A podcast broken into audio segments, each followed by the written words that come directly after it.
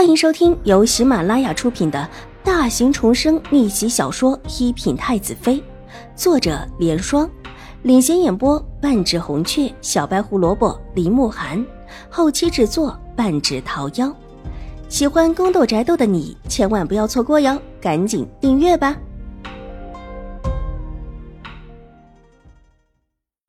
第六百七十四集。好，那就这么说定了。这以后我们两家就算是一家了。你如果有什么难处，直接找我们就是。太夫人很满意秦怀勇的这种态度，笑容越发的亲和起来，话里带着几分慈和，很叫人产生好感。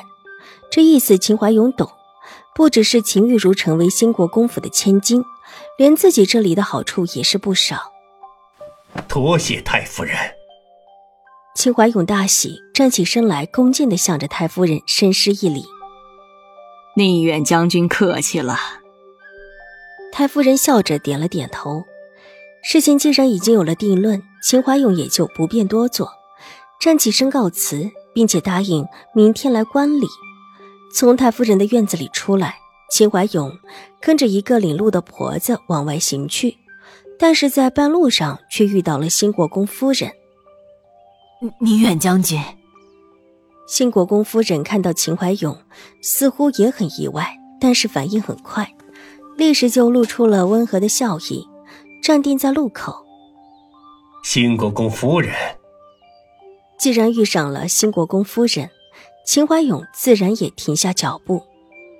能不能问一问将军，贵府二小姐的喜好？宛如。秦怀永不解的看向新国公夫人，方才太夫人的意思是喜欢玉茹，这跟婉如有什么关系？跟贵府的二小姐的确没有什么关系，但明天我会为贵府的二小姐也备一份礼，所以想知道二小姐的一些喜好，不知道宁远将军能不能说一说二小姐的一些喜好事物？新国公夫人温婉道：“听新国公夫人这么一说，秦怀勇也不好意思再拒绝，当下说了一些他所知道的秦婉如的喜好。新国公夫人一边听一边连连点头。两个人站在路边说了一会儿之后，秦怀勇便告辞离开。都记下了吗？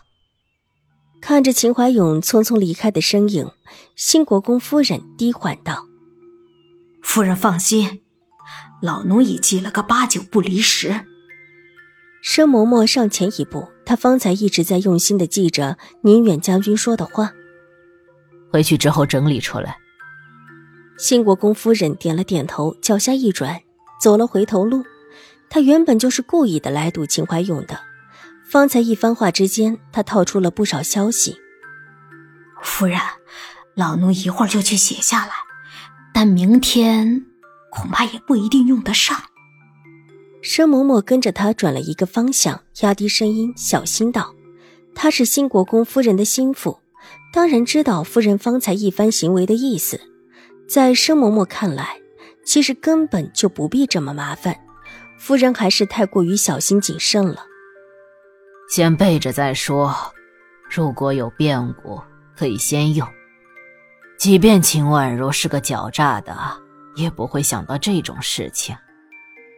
如儿的意思也是如此，那两个人就是如儿早早准备下的。新国公夫人低缓道：“自己的女儿虽然年纪不大，但生来不凡，考虑事情是周到的。她既然这么让自己小心备着，那自己就听了她的话，备着就是。秦婉如既然真的是袭清华的女儿。”自己自然留不得他，那两个人就算是明天用不上，以后啊还是会用得上。听闻这事儿是大小姐的意思，申嬷嬷不敢再多说什么。大小姐的年龄虽小，但向来是个聪慧的。她既然这么说，自然是有道理的。这一晚注定是一个不容易睡着的夜晚。秦玉茹那里哼哼唧唧了半个晚上。时不时的还传来秦玉茹的惨叫声，应当是针灸的作用。秦婉如被他闹得也睡得不舒服，也不知道秦玉茹的声音什么时候停了。秦婉如似梦似睡的睡了过去。明天，她在等着明天，身世将会大败于天下。秦婉如第二天醒来的时候并不晚，外面的天色还带着几分蒙蒙亮，但是秦玉茹主屋那边却已经闹腾起来，进进出出的人不少，声音早早的便传了出去，很是闹腾人。秦婉如也只能够早早的起来，伸手揉了揉眉心。秦婉如低低的叫了一声“玉洁”，却没有听到任何人的应声，伸手掀开了纱帐。果然看到屋内空无一人，倒是让她很奇怪。在外面的时候，玉洁向来怕他出事，总是不理他左右。玉洁，他就低叫了一声。这一次同样没有人回应，掀起帘子披散着秀发，从床上下来，正想走到窗口去看，却见门被推了开来。玉洁带着梳洗之物，一脸怒意的走了进来。看到秦婉如已经醒了，她急忙伺候她洗漱。小姐，奴婢去找热水给小姐洗漱。大小姐那边的人说大小姐要用，今天是大小姐这边的大事，要先请着大小姐。玉洁气愤的道。秦婉如在妆台前坐定，目光平和的透过镜子看了看玉洁。那边早起来了，起来有一个时辰了，忙得不得了，说是要好好的打扮一番。这以后就是兴国公府的小姐了。